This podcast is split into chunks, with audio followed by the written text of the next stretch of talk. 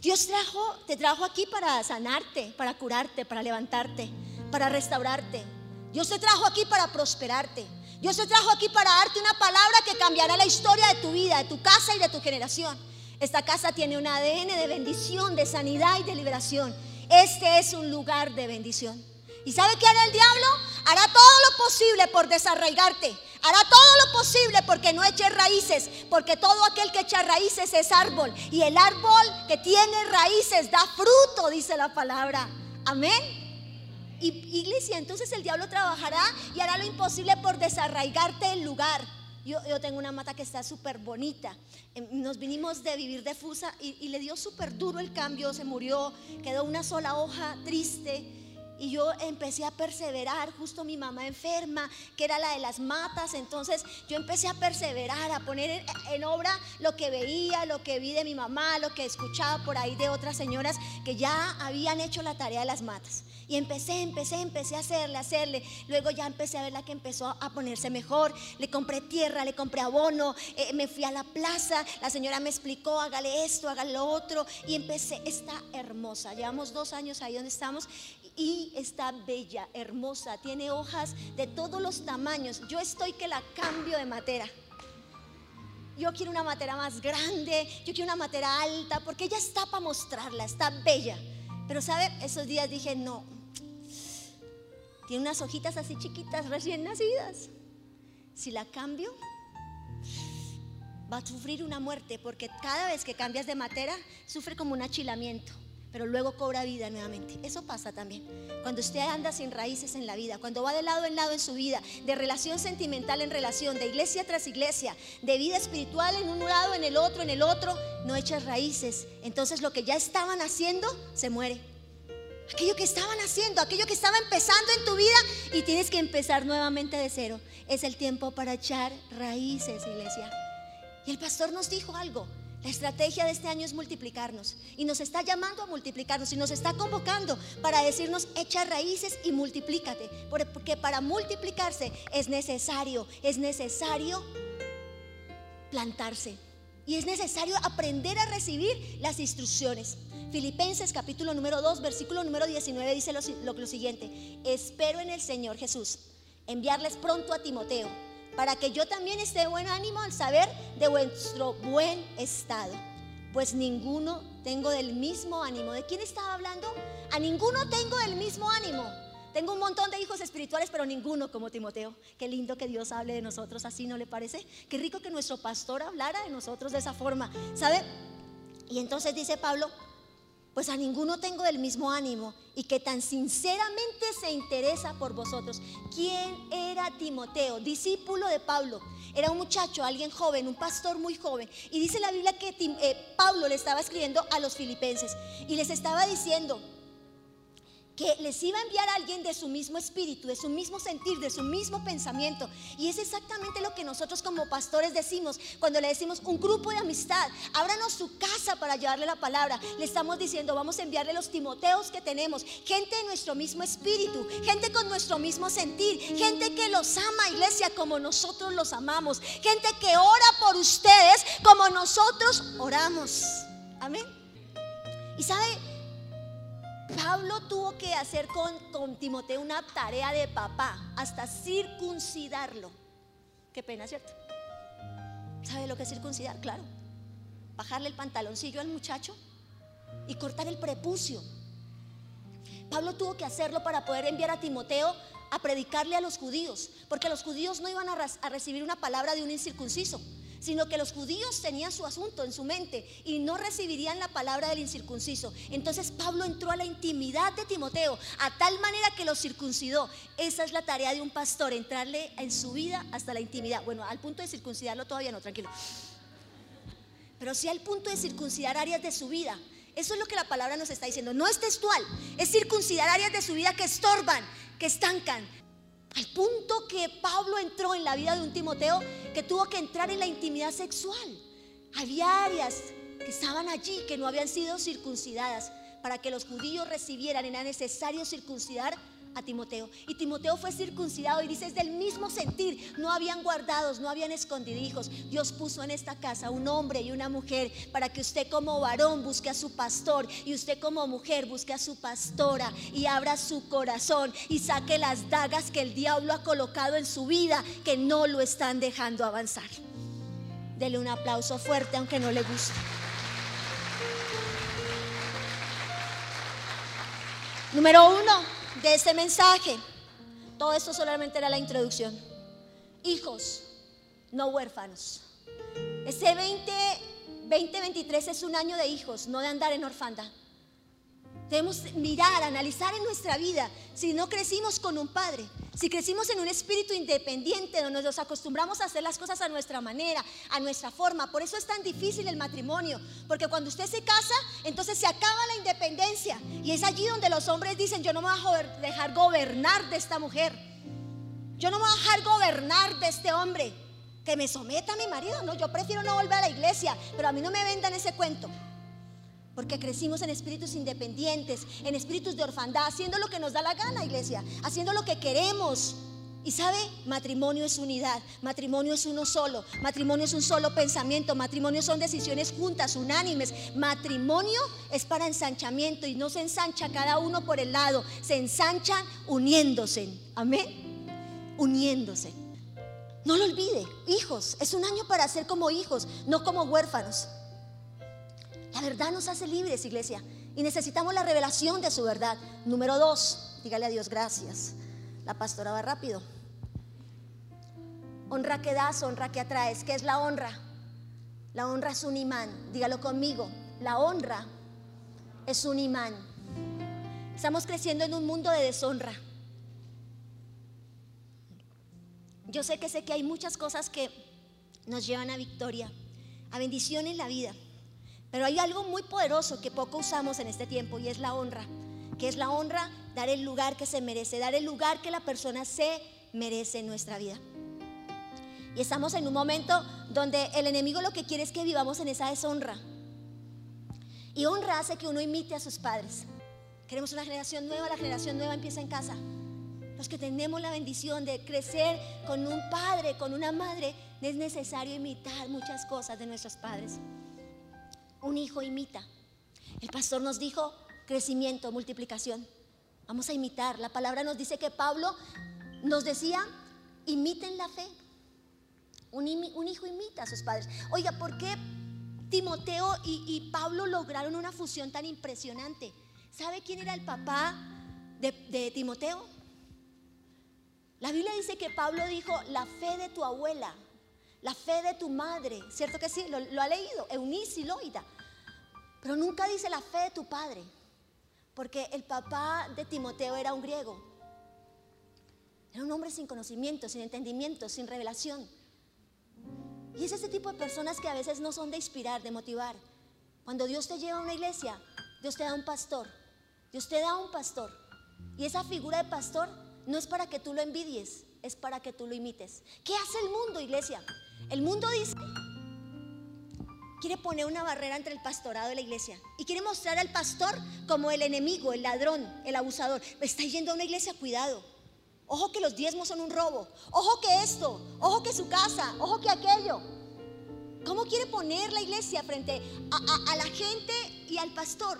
Quieren crear una división que produce orfandad. Quieren hacer ver al pastor como un predicador. Y el pastor no es un predicador. Nosotros somos predicadores cuando vamos a otras iglesias y nos invitan. Allí nosotros somos predicadores. Pero aquí nosotros somos sus padres espirituales, sus pastores.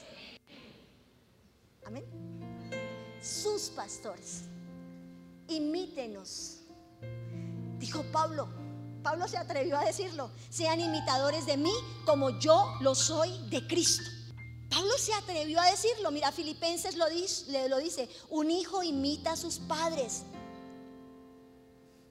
Pero para ello se necesita tener el corazón de hijo. El padre tiene el corazón, pero usted tiene el corazón de hijo. La mayoría de veces llegamos a la iglesia sin corazón de hijo. No queremos dar cuentas. Mire, nosotros nos hemos dado cuenta con Ricardo que la gente que avanza, prospera en la iglesia, es la gente que nos tiene en cuenta.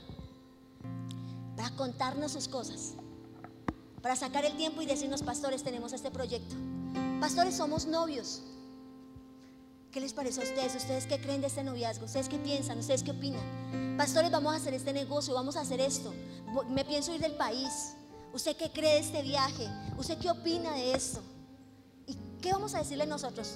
Que envidia, que rabia, no se vaya, que ese aquí, ¿cómo que se va a ir? No, mi hijo, lo bendigo, lo bendigo. Jehová Dios te bendiga, Jehová prospere tu matrimonio, Jehová prospere tu negocio, que el Señor engrandezca tu vida, porque un padre lo que quiere es que sus hijos prosperen. A veces no lo hacemos no porque de pronto querramos ser deshonrosos, sino porque nos da pena. Porque tenemos argumentos, porque no queremos que la gente sepa nuestra intimidad, por maneras y formas en las que crecimos en la vida, en las que nos enseñaron, cállese. Así enseñaron. Eh, eh, yo hablaba con Ricardo y le decía, ¿por qué no habla, hermano? ¿Por qué no hice? ¿Por qué no cuenta lo que le molesta? Porque nos ponemos bravos, voy a contar una intimidad, apague la cámara. Mentiras. Nos ponemos bravos y él se queda callado. Él no dice nada. Y yo le digo, le digo, le digo, ta, ta, ta, ta, ta, ta, hable. Y un día estando conversando me dijo, ¿sabe algo? ¿Por qué no hablo? Porque siempre que en mi casa había una situación y mamá nos castigaba, mi mamá me mandaba a un rincón y me decía, cállese. Así aprendimos a solucionar los problemas de nuestra vida a enfrentar la vida en el silencio o en las muchas palabras, a defendernos. Yo aprendí a defenderme. Yo aprendí a, defender mis causas. Con, con, lo mucho que digo. Y traemos ese tipo de cosas. Y entonces no decimos, no contamos, no nos abrimos con alguien. Y yo no le estoy diciendo que usted empiece a contar su intimidad con toda la gente. Yo le estoy diciendo, aquí hay unos padres espirituales que están sedientos, que el año 2023 sea el año de su multiplicación. Y sabemos que los guardados y los escondidijos y los tamales que tiene guardados en su vida son el mayor estorbo. Que queremos hoy abrirle nuestro corazón y decirle, 2023 es un año de multiplicación, pero no podemos hacerlo los dos solos, no podemos hacerlo solo con un liderazgo. Somos un equipo, hay unos pastores, hay un equipo de líderes y hay una iglesia. Y si todos nos unimos para hacer la tarea, lo logramos. Una ciudad Bolívar que se mueva en el entendimiento y en la renovación del Cristo de la gloria. Para dejar de ser la miseria del mundo y ser contados como cabeza, dice su palabra. Amén. Dios nos dio una visión. Nos dijo en Japón, vayan a ese lugar. Y cuando nos dio esa visión, no solo pensó en Ricardo y Diana, en sus hijos, pensó en ustedes en sus familias, en sus hijos, en los hijos de sus hijos, porque esta casa es una casa generacional.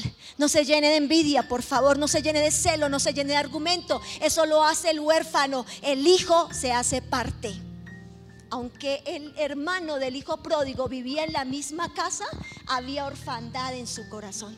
Y pasa que a veces, aunque tenemos padres, hay orfandad en nuestro corazón. ¿Cómo quiere a su pastor? No se llene de envidia, de celo por lo que se pone, por lo que no se pone. O lo quiere roto. O la ropa vieja, acabada. Lo que hay en él estará en nosotros. Si está bien vestido, se estará bien vestido. Porque nunca un padre estará mejor que un hijo.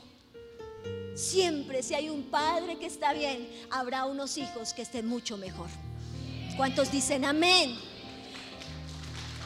Pronto quiere unos pastores ya diciendo, no, pues yo ya tengo 50 años, iglesia, la asiática. 50 son 50 y pesan. Uy, me salió el mexicano. Aquí una pastora que va al gimnasio, que come bien, sano, saludable. ¿Por qué? Para verse bonita. No, hay muchas bonitas. ¿Sabe para qué quiero estar bien?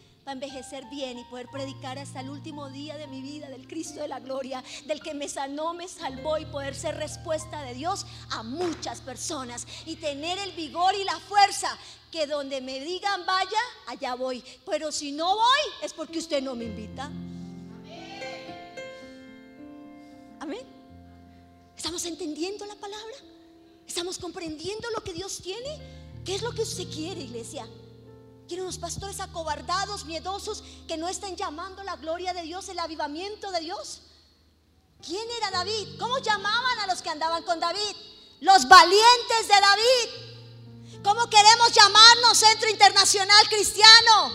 La iglesia mediocre, liviana, la que no crece. Esa iglesia que están allá, que son unos egoístas, envidiosos, que son unos chismosos, murmuradores, o cómo queremos llamarnos los valientes que aceptan los desafíos de crecimiento, de multiplicación, de salir de la condición para ponerse en la posición que Dios ha dicho de ellos. Amén. Gente aferrada, imite por favor. Cada vez que nos paramos aquí, no venimos con lo más feo. Dejamos la polilla aguantando hambre, iglesia, para ponernos lo mejor de lo mejor, para que usted se inspire, porque uno se inspira en la gente que ve. Yo estaba estudiando seminario bíblico Filadelfia hace por lo menos 15, 20 años atrás. Entró una super señora elegantona, hermosa, bien peinada, maquillada, sus aretes, todo le combinaba perfecto. Y yo la vi entrar y yo escurrí la baba así. No es idolatría, es inspiración. No es envidia, es inspiración. envidia es una cosa, inspiración es otra cosa. Envidia hace que usted caiga en amargura. Inspiración usted dice, me desafío, porque si ella puede, yo puedo. Y yo andaba así de, religiosa, porque la religión ata y maldice. La, la, religión destruye, pensando que es vanidad, esto es vanidad, esto es vanidad, esto es vanidad. Vanidad el diablo. Queremos que usted llegue más lejos. Queremos que usted lo logre. Queremos que usted haga lo que Dios lo envió a hacer a la tierra. Yo tengo tres hijos. Hace ocho días, cuando Andrés estaba en Fusagasugá predicando, cuando el pastor lo invitó, lo tiene en cuenta para predicar en sus tres servicios, el irse y dejarlo solo en su iglesia, entregándole la responsabilidad de su iglesia Andrés. Yo dije, wow, Señor, gracias. Porque mi hijo ha hallado confianza en el corazón de un hombre de Dios.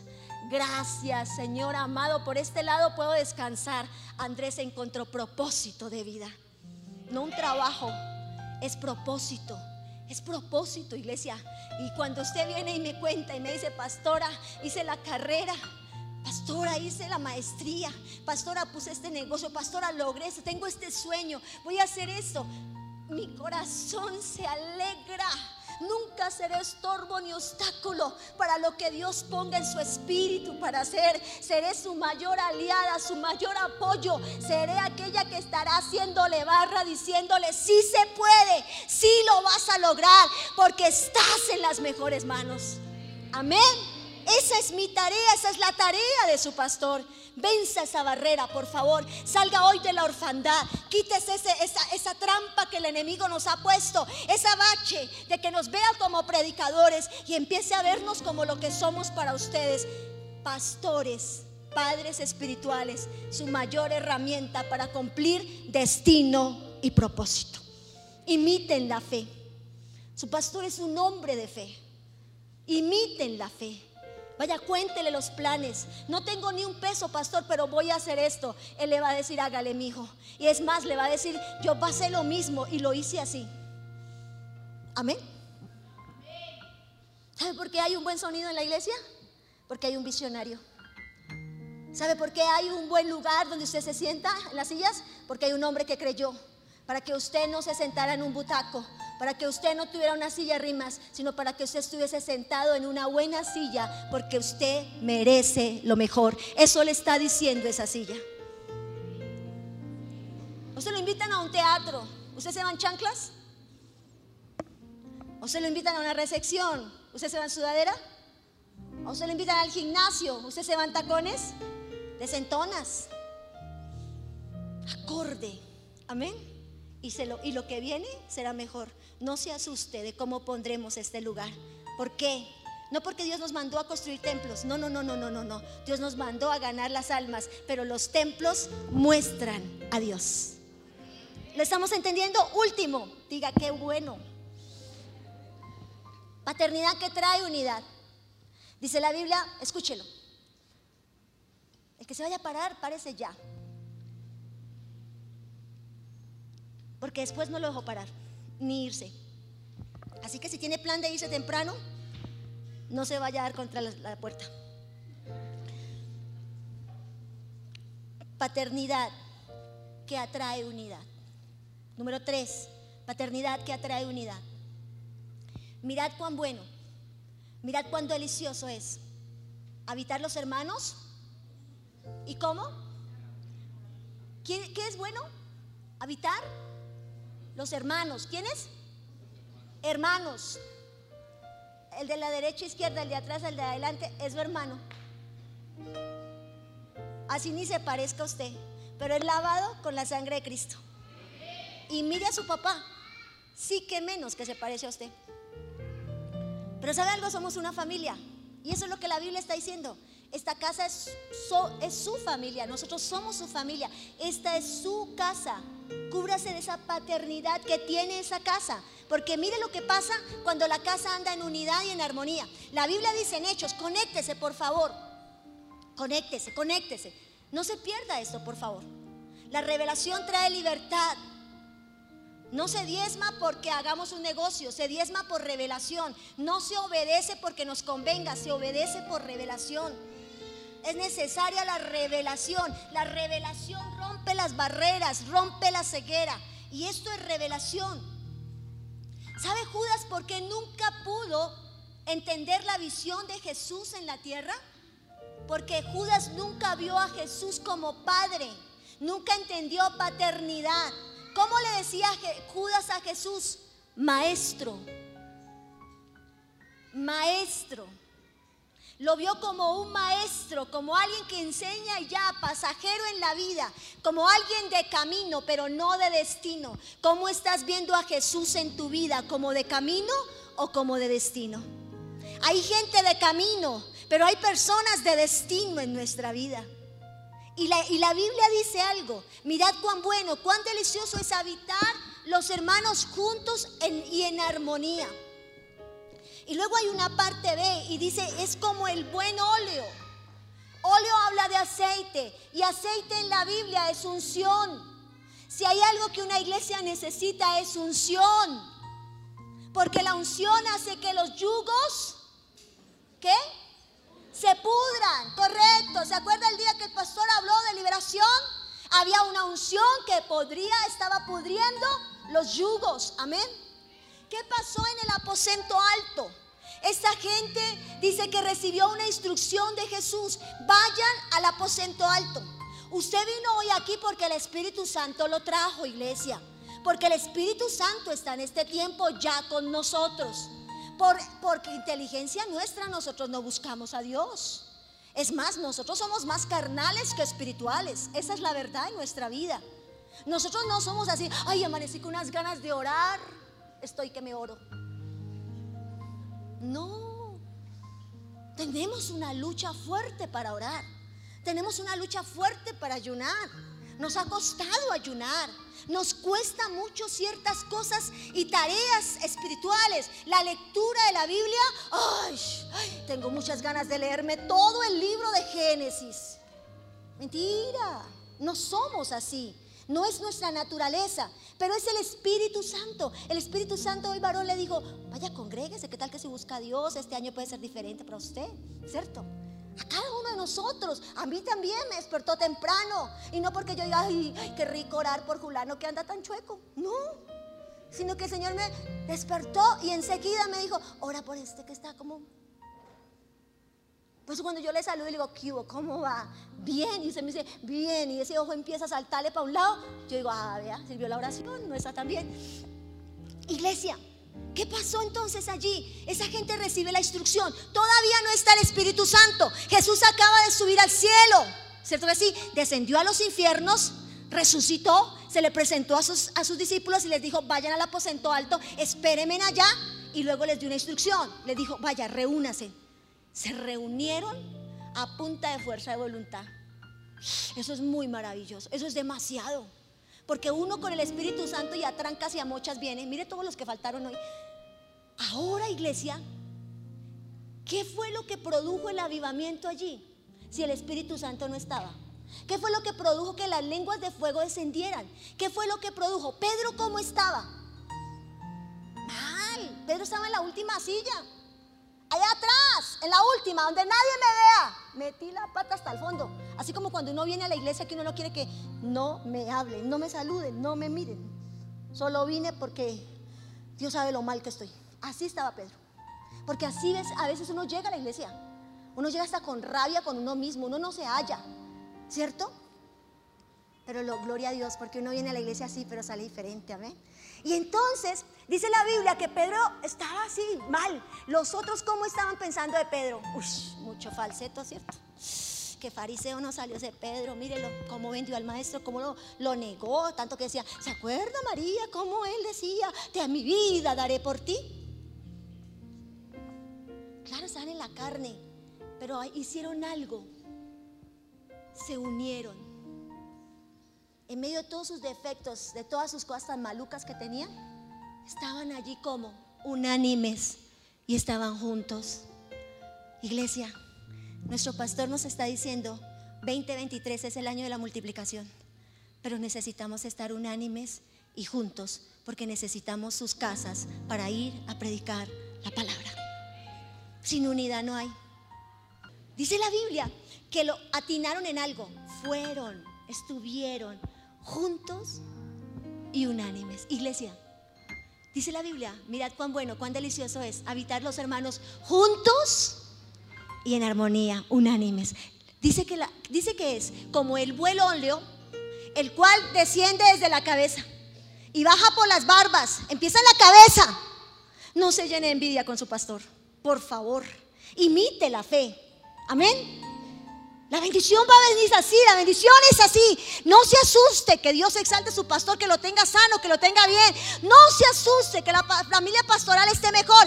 Asústese cuando andemos mal. Asústese cuando estemos ojerosos, flacos, amargados y sin ilusiones. Ahí sí. Mientras tanto no. Mientras tanto sabe qué está pasando con usted. Está a punto de que la unción que hay en ellos descienda sobre usted. Que lo que hay en ellos descienda sobre usted. Y al pastor se le reveló, a usted se le revelará.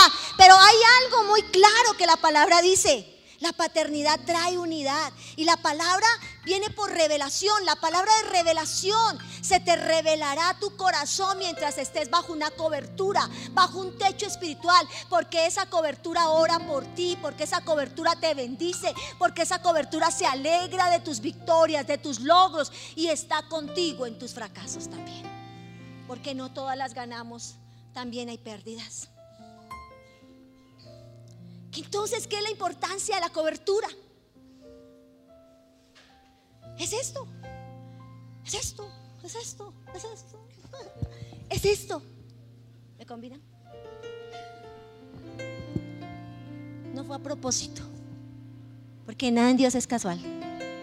Es esta la cobertura. ¿Por qué? Porque una vez que hay revelación, el diablo, el diablo estará como ladrón la Biblia dice que un día se presentaron delante de Dios los hijos de Dios y dentro de ellos estaba quién?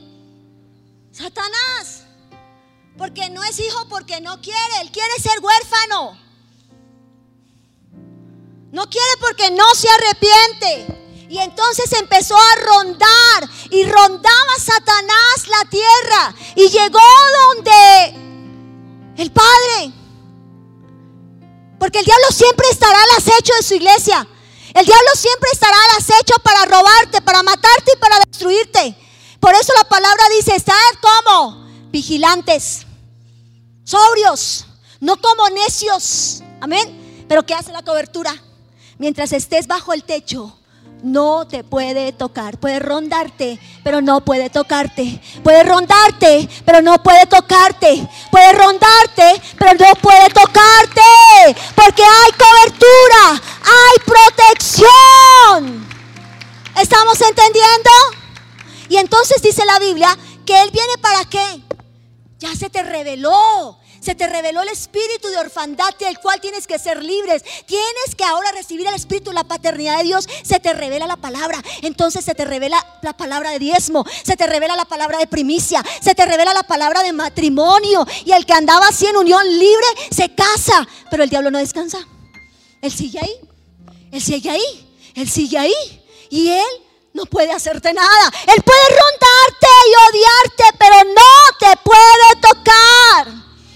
¿Qué le dijo el padre? ¿No has considerado a mi hijo Job? como él no hay.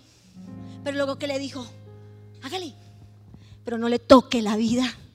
Zarandeo, ¿sabes por qué? Porque zarandeo sube, ascenso, aumento. Cuando la tierra se mueve es porque viene propósito para tu vida. Cuando las cosas no salen tan bien es porque hay cumplimiento. Si no se mueve tu casa, entonces no hay ascenso, no hay crecimiento. Si no se le parte la, la pata a la cama, usted no cambia de cama. Entonces, ¿qué va a hacer? Va a querer minar tu corazón y va a querer hablarte al oído y decirte, ¿qué hace ahí? ¿Eso de diezmo? Es el negocio del pastor.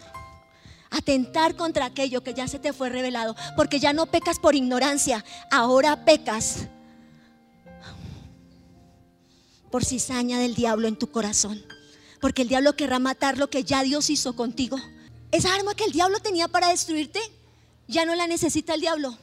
Ahora la tienes tú en tus manos. Porque él no puede tocarte. Mira, es lo único que puede hacer es eso. Por favor, véalo. Solo puede rondarte. Yo quiero que la tenga clara hoy, iglesia. El diablo es un enemigo vencido que solo puede rondarte, pero no puede tocarte.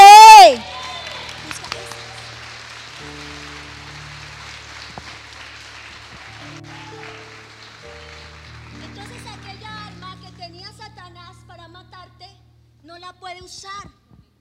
Pero ya no la tiene él. Ahora la tengo yo con mis argumentos. Con mis argumentos. Diezmo, mentira. Pastor, mentira. No necesito pastor, no necesito cobertura. Trabajar para una iglesia. ¿Quién dijo eso? Yo voy por lo mío, yo voy a hacer lo mío. ¿Y cómo termina mi cobertura? Dañada, destruida, en el piso. ¿Quién la acabó? ¿El diablo? Cuidado, le saco un ojo a Diana. ¿El diablo? Yo mismo, que me dejé argumentar, que me dejé minar por el enemigo, que mi casa, que es la casa donde, ¿se acuerda usted el anuncio que le leí al comenzar? La casa donde solo se glorifica a Dios es un hogar donde cometemos errores, tenemos fallas, pero nos perdonamos. Mentira, no perdonamos. Resentimiento, resentimiento, resentimiento. ¿Y qué quiere el diablo? Que tu cobertura ya no sea tu cobertura, sino que quede totalmente destruida, destruida, una cobertura que ya no cubre, que ya no sirve porque tú ya no crees en ella. Lo peor que le puede pasar a una mujer con su esposo es dejar de creer en él. Lo peor que le puede pasar a una iglesia es dejar de creer en sus pastores, en sus padres espirituales. Lo peor que le puede pasar a usted en su vida es no ser parte de una cobertura. Deje de andar de lado en lado, de iglesia en iglesia, de buscar milagros, porque es la cobertura la que te lleva a ascenso, a aumento, a transformación y a cambio. Suelta el trauma que cogiste en otro lugar, de por qué no servir a Dios. Me pasó esto, hice esto, hice lo otro. Alguien me decía, uh, yo ya, yo hice células, yo hice esto, yo hice aquello, yo hice allá, yo hice esto, y me fue mal. Y le digo, ¿y por qué le fue mal? Sí, salí muy mal de la iglesia. De la iglesia, pero nunca de Dios. Entra en cobertura. Las redes sociales, hay muchos predicadores, pero no hay pastores. Hay muchos profetizando, lo que el pastor dice, profetas de YouTube, pero no hay pastores. En esta casa tú tienes unos pastores. Úsalos, por favor. Lo peor que le puede pasar a un padre, la tristeza más grande para un padre, es ser el último en saber las cosas. Lo más grave no es eso que usted como hijo tenga que contarle a un papá.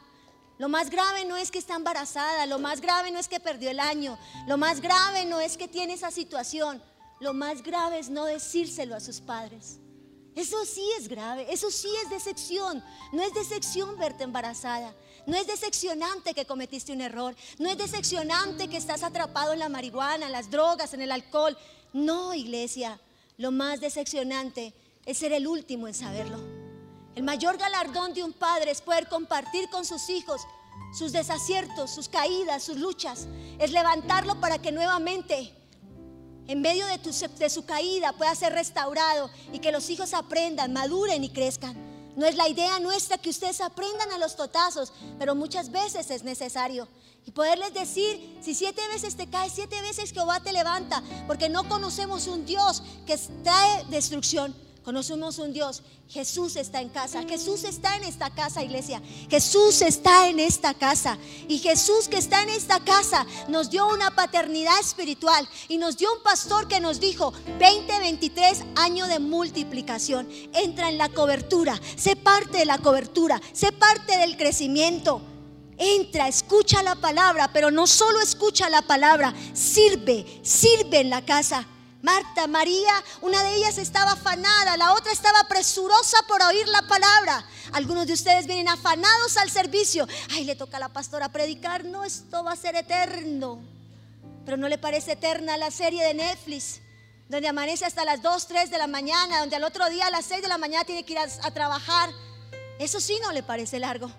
Nos parece muy largo un culto de 40, de 50, de una hora, dos horas, pero no nos parece largo el agotamiento que el diablo ha traído sobre nuestra vida. Iglesia, es el tiempo, es el momento y es la hora, porque es el más grande avivamiento, el que el Señor está despertando sobre la faz de la tierra. Esta iglesia tiene hambre, tiene ganas, tiene deseo. Estos pastores tienen hambre de avivamiento. Estos pastores tienen hambre de que cientos y miles y millares de familias que se están hundiendo puedan ser rescatados, iglesia. Y los necesitamos es a ustedes. No podemos solos, no lo logramos solos. Necesitamos líderes y necesitamos una iglesia comprometida. Una iglesia que no venga sola a la iglesia. Que antes de salir de su casa haga dos, tres, cuatro llamadas y le diga Pepito, Juanita, Perenceja, Jutanejo, voy por ustedes. Vamos para la iglesia porque hoy es un día de milagros y maravillas entonces, iglesia, veremos la gloria de Dios. Jesús está en casa. Jesús les dio una paternidad y un padre. Deje la desconfianza, porque cuando desconfía, pierdes.